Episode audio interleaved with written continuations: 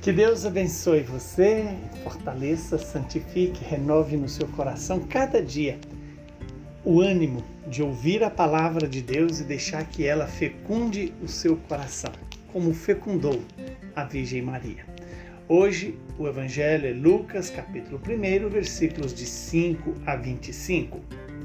Nos dias de Herodes, rei da Judéia, vivia um sacerdote chamado Zacarias, do grupo de Abia sua esposa era descendente de Arão e chamava-se Isabel. Ambos eram justos diante de Deus e obedeciam fielmente a todos os mandamentos e as ordens do Senhor. Não tinham filhos porque Isabel era estéril e os dois já eram de idade avançada. Em certa ocasião, Zacarias estava exercendo as funções sacerdotais no templo, pois era a vez do seu grupo conforme o costume dos sacerdotes. Ele foi sorteado para entrar no santuário e fazer a oferta do incenso. Toda a assembleia do povo estava do lado de fora rezando, enquanto o incenso estava sendo oferecido. Então, apareceu-lhe o anjo do Senhor, de pé à direita do altar do incenso. Ao vê-lo, Zacarias ficou perturbado e o temor apoderou-se dele. Mas o anjo disse: Não tenhas medo, Zacarias, porque Deus ouviu a tua súplica. Tua esposa Isabel vai ter um filho, e tu lhe darás o nome de João. Tu ficarás alegre e feliz, e muita gente se alegrará com o nascimento do menino, porque ele vai ser grande diante do Senhor. Não beberá vinho nem bebida fermentada e desde o ventre materno ficará repleto do Espírito Santo. Ele reconduzirá muitos do povo de Israel ao Senhor, seu Deus. E há de caminhar à frente deles, com o espírito e o poder de Elias, a fim de converter os corações dos pais aos filhos e os rebeldes à sabedoria dos justos, preparando para o Senhor um povo bem disposto.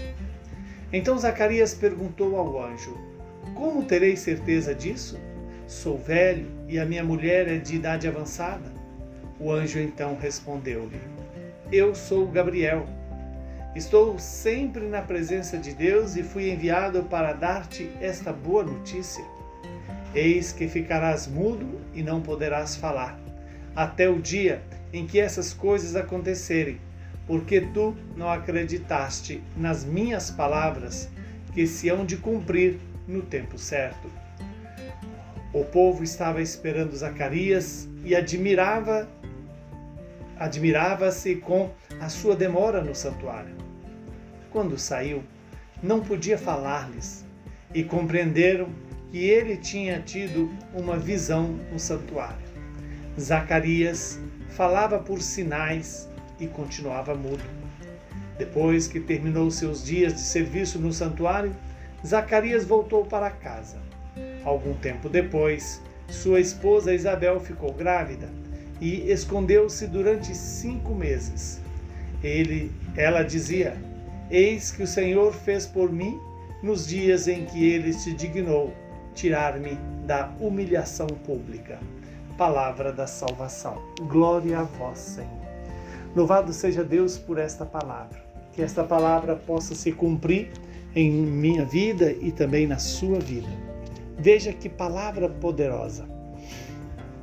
Zacarias e Isabel, incapazes de ter um filho, recebe de Deus a boa notícia de que ela seria mãe do filho que iria preparar os caminhos do Senhor, que ele seria cheio do Espírito Santo desde o ventre materno Eis o poder de Deus, porque para Deus nada é impossível.